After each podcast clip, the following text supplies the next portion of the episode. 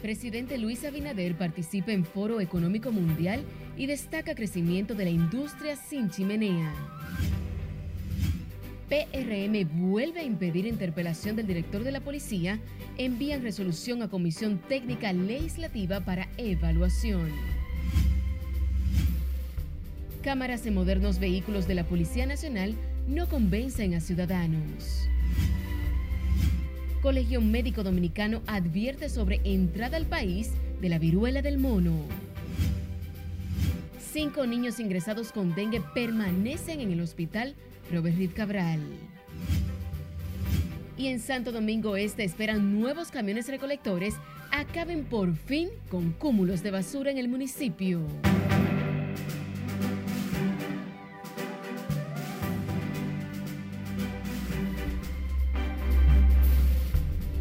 Buenas tardes, bienvenidos a esta primera emisión de Noticias RNN. Soy Janeris de León. Para nosotros es un honor ser su referente informativo. La mayoría PRMista se impuso nueva vez para evitar que en la Comisión de Interior y Policía de la Cámara de Diputados se acoja la interpelación del director de la policía enviado la resolución a la Oficina Técnica Legislativa para su evaluación. Nelson Mateo está en directo con más detalles. Pasamos contigo. Buenas tardes. Muy buenas tardes, así es tal y como tú adelantas. Eh, en la mañana de hoy, la Comisión de Interior y Policía de la Cámara de Diputados retomó las discusiones eh, sobre la resolución que busca interpelar al director de la policía, el mayor general Eduardo Alberto Ten. Finalmente, y luego de no más de una hora de debates, la mayoría del PRM presente en la comisión decidió aplazar el tema hasta que la oficina legislativa emita su opinión mayoritariamente con dos votos en contra y ocho a favor, se decidió que se pere el informe de Ofitel sin tiempo.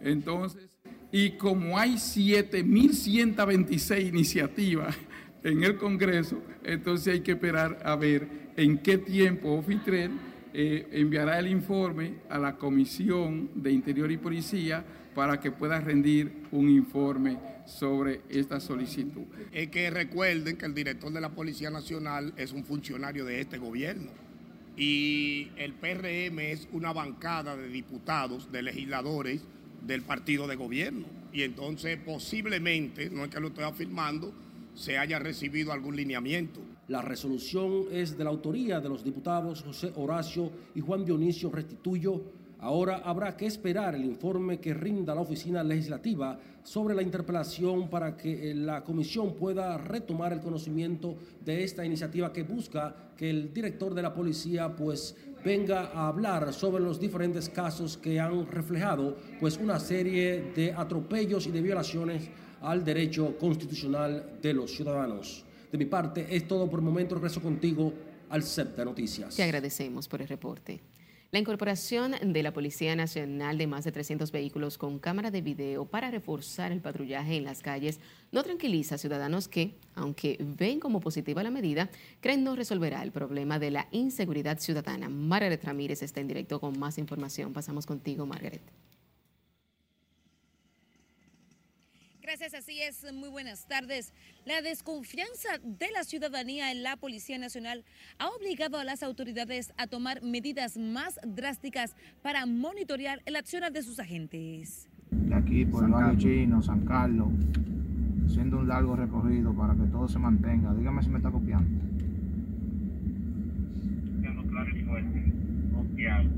Aunque la iniciativa es valorada por la ciudadanía, consideran no será suficiente para resolver la problemática que se ha generado entre los agentes del orden y ciudadanos. Claro, estoy de acuerdo que todo lo que se contribuya para mejorar la situación que estamos viviendo de sosiego eh, es un avance y es algo positivo para la comunidad. Yo no lo he visto todavía, pero esperemos. Yo cámaras de seguridad deberían estar no solamente en las camionetas, deberían estar en todas partes, en todas las esquinas, en todos los postes de luz porque es la única manera que tenemos para identificar. Mira, por ejemplo, el caso del señor que mataron, el, policía retirado en el 24 de abril, ahora en el fin de semana pasado. Si no es por las cámaras y por un supuesto celular que se le cayó a uno de los delincuentes, no lo atrapan. Maquiterio, es uno. Adelante, R8, unidad del otro brazo. Con el dispositivo instalado en las camionetas, la Policía Nacional vigilará en tiempo real a los agentes que patrullan en unas 10 provincias incluyendo el Gran Santo Domingo y el Distrito Nacional, que poseerán la mayor cantidad de patrullas con cámaras. Mira, esto se hace un mapeo delictivo, se analizan las zonas más vulnerables y allí en esta primera etapa pues han sido llevadas estas unidades. Aún nos quedan unas 167 unidades. Los consultados piden a las autoridades acelerar la reforma policial que permita desentar el cuerpo del orden y sus ejecutorias. Hasta que no cambien todo eso, policía, ladrones, que lo que hay un lote... Eh, es más, la policía son más delincuentes que los mismos ladrones de barrio. Los vehículos que circularán por las diferentes calles y avenidas cuentan con cámara tanto dentro como fuera del vehículo, cuyas imágenes se observarán en tiempo real desde una oficina de la institución, donde laboran 36 personas en cada uno de los tres turnos del día. Se espera que con esta iniciativa se mejore a corto plazo la confianza de la ciudadanía en la Policía Nacional. Es todo lo que tengo por el momento. Retorno contigo al estudio. Gracias. La expresidenta de la Cámara de Diputados, Rafaela Lila Burquerque, denunció que una banda de atracadores tiene al garete la comunidad de San José de los Llanos en San Pedro de Macorís. El diputado del Partido Reformista dijo que se trata de una banda de asaltantes que entra a la comunidad a bordo de varios vehículos para cometer sus fechorías. Un grupo de delincuentes que vienen de otros pueblos tienen metido en terror a todo el mundo, la comunidad entera. Y todos los días atracan una banquita, un colmado, eh, inclusive a uno de mis ayudantes personales le quitaron su, su su, su medio de transporte, su motor, le dieron un par de galletas y, le, y hubo un herido. Todo eso está pasando a los llanos. Lila Alburquerque dijo que los constantes atracos en San José de los Llanos no pueden ser evitados por únicos dos agentes policiales que hay en el destacamento. Ahora nos vamos a Santiago, donde solo este fin de semana se reportan en esa ciudad al menos cinco personas muertas por hechos de violencia, situación que llama a preocupación a diversos sectores. Junior Marte nos cuenta más. El hecho más reciente se registró esta mañana con la muerte de Alexis Rigoberto Batista, alias La Para, de 26 años. Con este caso se eleva a 10 el número de muertos de manera violenta en los últimos días en Santiago. Que eso fue un delincuente que venía por esos montes. Y lo hacen frecuentemente eso, cada No, lo hicieron, aquí no había pasado eso nunca. Yo tengo 54 años aquí, no había pasado eso nunca. Aquí. A cada rato se oye esos eso tiroteos, como por ahí por la, a, a las 4, a las 4 de la mañana. Yo no duermo más y yo sufro del azúcar. ¿Y la policía patrulla? Yo no sé por ahí abajo, por, por ahí por la, por la cañá.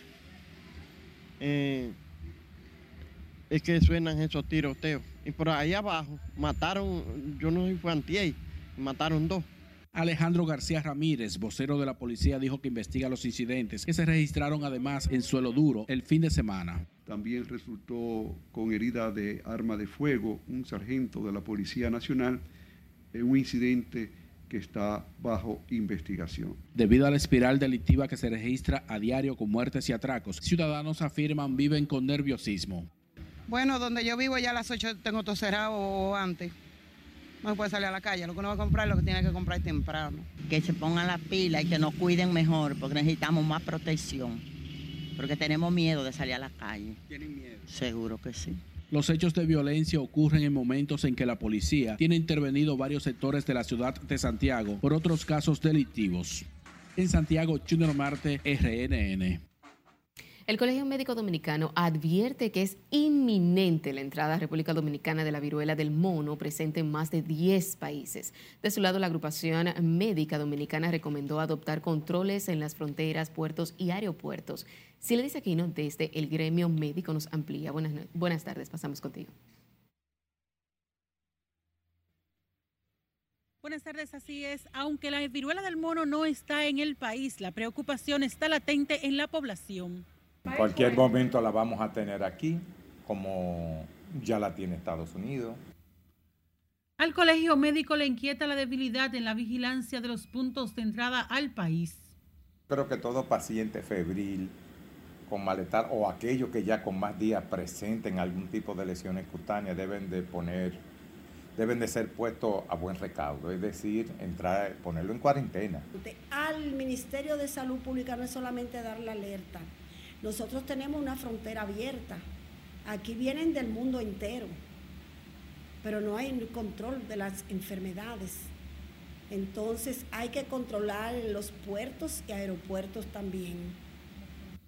Por prevención, los dirigentes del sector salud recomiendan a la población adoptar medidas de higiene en el lavado de ropa y evitar contactos directos.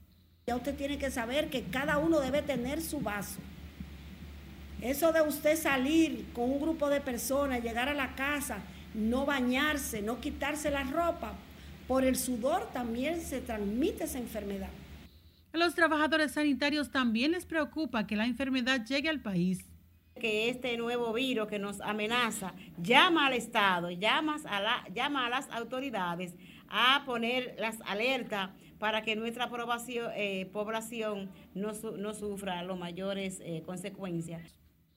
La viruela del mono tiene un periodo de incubación de 6 a 16 días provocada por un virus transmitido de los animales a personas por contacto con infectados o con fluidos corporales, incluida la saliva. La letalidad de la viruela del mono es de al menos un 10%.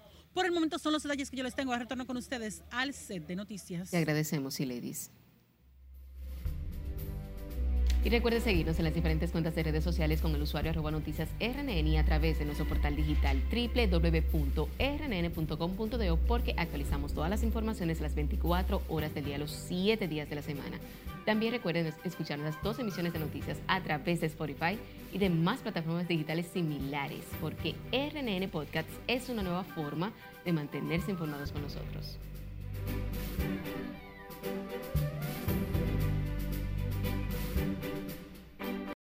Vacaciones al estilo AMSA Marina. Disfruta de las ofertas que AMSA Marina tiene para ti en los hoteles Casa Marina Beach Reef y Grand Paradise Samaná. Escápate y reserva hoy tus tan merecidas vacaciones en familia, en grupo o con tus amigos y disfruta de una experiencia inolvidable. Para más información, llámanos al 809-562-7475. Diversión total al estilo AMSA Marina.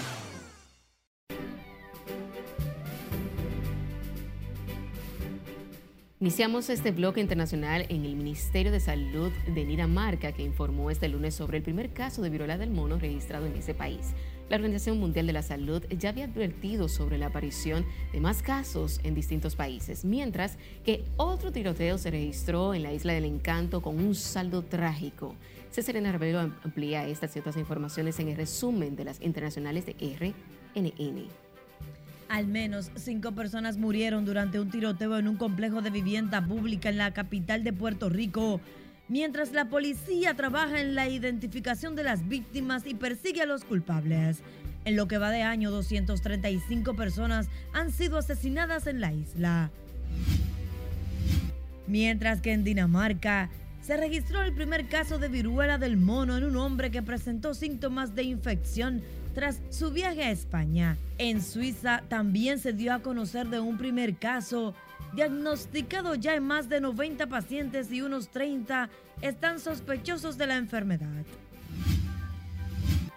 La Dirección General de Salud portuguesa ha registrado 14 nuevos casos de viruela del simio, lo que sitúa el número total de infecciones en el país en 37. Se esperan los resultados de las pruebas realizadas a otros posibles infectados. Las autoridades brasileñas pusieron fin al estado de emergencia de salud pública de importancia nacional que fue impuesto hace dos años debido a la pandemia del coronavirus. Estados Unidos intervendría militarmente si China invadiera Taiwán, lo afirmó así Joe Biden durante la cumbre celebrada en Tokio. En la conferencia, centrada en estrechar la cooperación entre los desafíos que presentan China o Corea del Norte en la región, prometieron reforzar su colaboración frente al comportamiento de China. El presidente de Bielorrusia, Alexander Lukashenko, ha enviado una carta abierta al secretario general de la ONU, Antonio Guterres, en la que pide forjar las condiciones y acordar las reglas para un nuevo orden mundial. Además, hace un llamado a los países del mundo para que se unan y eviten que el conflicto regional de Europa se convierta en una guerra mundial a gran escala. Este lunes, los militares rusos destruyeron con misiles marítimos de largo alcance el armamento y equipo militar de la décima brigada de asalto de montaña ucraniana cerca de la estación de Malin. Las unidades se dirigían desde la ciudad de Ivano-Frankov a la región del Donbass. En las internacionales, Cesarina Ravelo, RNN. Retomando con las informaciones nacionales, el presidente Luis Abinader continúa agotando su agenda en Suiza, donde esta mañana participó en el Foro Económico Mundial y dio a conocer sobre las acciones del gobierno con relación al turismo y otras buenas nuevas. Laura Lamar nos amplía sobre la intervención del mandatario. Pasamos contigo. Gracias, buenas tardes. Durante la versión número 51 del Foro Económico Mundial en Davos, el mandatario explicó que el número de turistas se triplicó entre el 2020 y 2021, superando los niveles prepandemia. Just you know how many use it? 0.7%. Agregó que su gobierno ha implementado acciones decisivas, incluyendo cero intereses en el financiamiento para impulsar el turismo local seguro gratuito y viajes subsidiados y una estrategia de vacunación con protocolos de salud y pruebas especiales para áreas turísticas. Resaltó que la extraordinaria recuperación, la cual recientemente fue reconocida por la Organización Mundial del Turismo como el primer país en el mundo en recobrar los niveles de la industria turística después de la pandemia. El jefe de Estado indicó que continúan fortaleciendo el sector turismo, trabajando en estrategias para expandir más allá los servicios tradicionales, diversificando en áreas como ecoturismo, salud, cultura, deportes y gastronomía. Working with the, with insurance. Enfatizó que su gobierno utiliza información relevante provista por el Foro Económico Mundial para ayudar a diseñar las políticas de desarrollo, incluidas aquellas relacionadas a viajes y turismo. Como parte de su agenda de trabajo en el foro, Abinader sostendrá varias reuniones bilaterales en Davos y concluye con una cena ofrecida por Klaus Martín a los jefes de Estado y de Gobierno, organismos internacionales e invitados especiales. De mi parte es todo retorno al estudio. Gracias, Laura, por el reporte. El diputado por la Fuerza del Pueblo, Omar Fernández, criticó la situación económica que vive el país. Fernández también criticó el envío de los funcionarios a los pueblos el fin de semana, alegando que esos encuentros no se habla más de política, más que problemas comunitarios. Que hubo este fin de semana para un diálogo con el pueblo, que, terminó siendo más bien eh, temas electorales, o sea, escuchar a funcionarios hablar eh, de que no debe volver al pasado y de que aquí no saben gobernar lo que tuvieron antes. Bueno, pero fueron a dialogar y a ver los problemas que hay o fue una arenga reeleccionista. La verdad que muy mal, muy desatinado me parece. El legislador dijo que el gobierno en las provincias es una iniciativa bonita que si se respeta su fin podría dejar buenos resultados. Los diputados oficialistas Orlando Jorge Villegas y Zoraida Suárez defendieron este lunes el envío de los funcionarios a los pueblos para escuchar los reclamos de los comunitarios. Los legisladores aclararon que con esta iniciativa el gobierno central no trató de quitar brillo a la salida al ruedo político del expresidente Danilo Medina, sino de entrar en contacto con el pueblo. El PRM, a diferencia de otros gobiernos que tenían una comunicación, básicamente un monólogo, nosotros hemos recurrido al diálogo con las comunidades. A la gente, señora, le gustó eso de ayer, ve a sus ministros en la calle diciéndole, mira, aquí se ha hecho esto y se ha ejecutado esto y se está haciendo esto. ¿Cuándo aquí se había hecho eso en este país? Vamos a hablar claro, cuando aquí los ministros habían ido y le habían dicho a las comunidades, una por una, miren lo que aquí se está haciendo con su dinero en su comunidad. Aquí nadie nunca había hecho eso. A un año y ocho meses de gobierno es imposible que estemos en reelección. Lo que pasa es que este es un gobierno cercano a la gente, que no se dedica a hacer llamaditas, sorpresas, que no son improvisadas nada, que no son sorpresas nada, sino preparadas, y que va a la calle a escuchar a la gente. Los legisladores recordaron que el gobierno en las provincias es una iniciativa que está pautada mucho antes de que el PLD anunciara la programación de los actos políticos de Danilo Medina. Orlando Jorge Villegas y Zoraida Suárez afirmaron que el gobierno de Luis Abinader se caracteriza por mantener comunicación permanente con el pueblo, por lo que los funcionarios en los pueblos ahora no deben sorprenderse de esto. Es momento de una pausa comercial. En breve retornamos.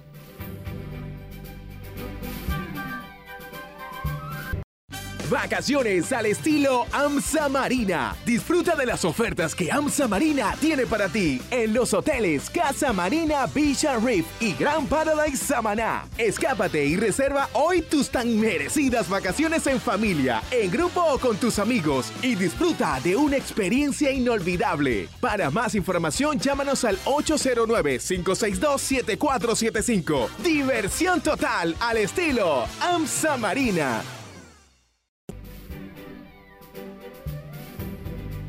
Seguimos en vivo con más informaciones. La alcaldía de Santo Domingo Este incorporó este lunes 45 nuevos camiones recolectores de desechos de la mano de una empresa privada que se suma a los trabajos para tratar de mantener limpio este municipio. Escalo Bichardo nos amplía en directo. Pasamos contigo. Buenas tardes.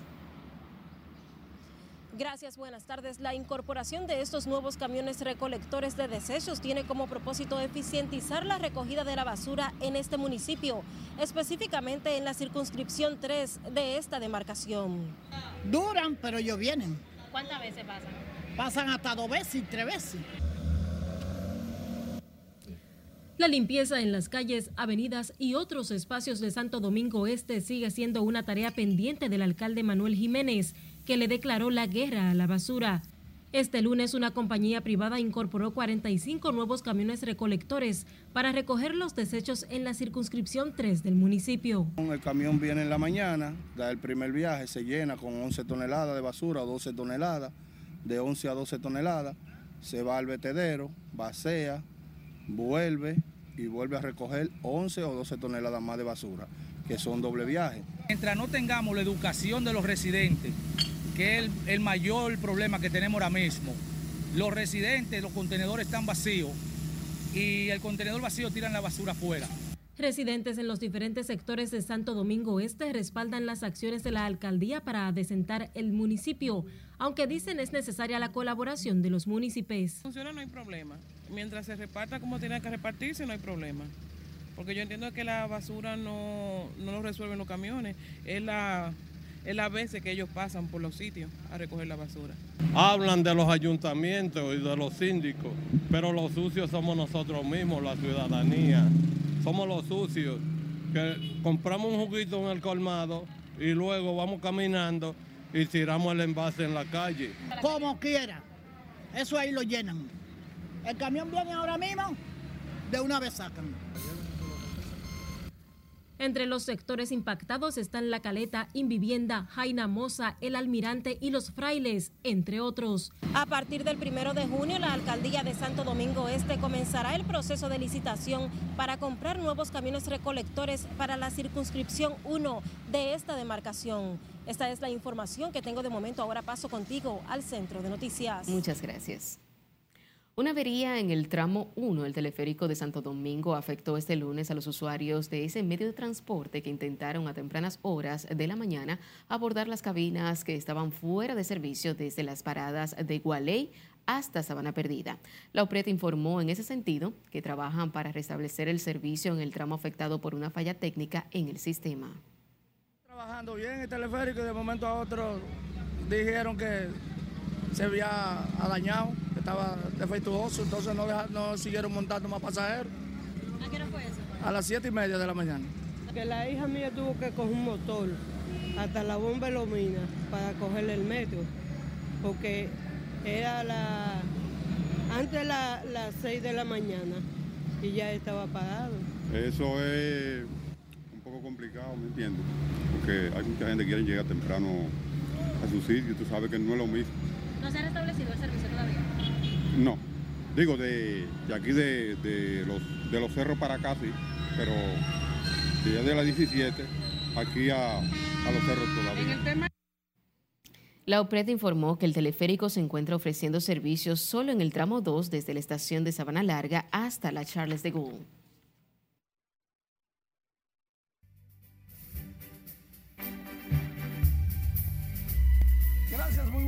Feliz inicio de semana. Alberto Pujols, jugando contra los Piratas de Pittsburgh, sigue escribiendo historias. Entró en el quinto episodio como bateador emergente, conectó cuadrangular, su número 3 de la campaña, el 682 de 425 pies.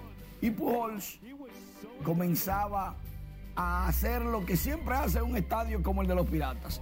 Conectó en el noveno su segundo cuadrangular, 403 pies, llegó a 683, remolcó 4, anotó 2.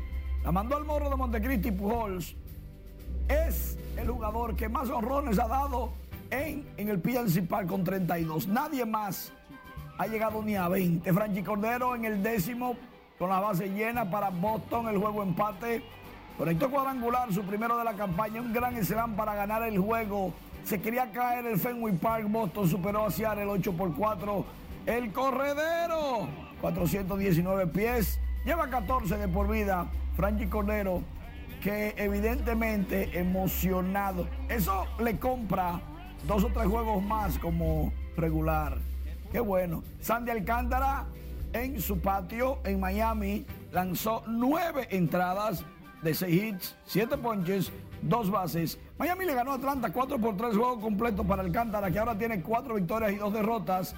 En la Fórmula 1, en el Gran Premio de España, volvió Max Verstappen a ganar. Cuando en el 2016 él debutó, fue ahí en España y también ganó, pero por un choque de los Mercedes. Hamilton llegó quinto, Checo Pérez segundo, los Red Bull están matando. Mientras que Golden State derrotó 109-100 a Dallas con Curry y sus 31 puntos, 11 asistencias. Luka Doncic no pudo reponerse ni llevar a acercarse a Dallas, caramba. 40 puntos para nada, Luka Doncic. Este lunes, el cuarto juego entre Miami y Boston. ¿Empatará Miami? No, perdón. ¿Empatará Boston? ¿O se irá Miami delante? Jimmy Butler jugará. Todo eso a las 8.30 de esta noche. Y lógicamente, los detalles en nuestros próximos espacios. Sigo contigo, Janeris. Sin tiempo para más, finalizamos esta primera emisión de Noticias RNN. Feliz tarde.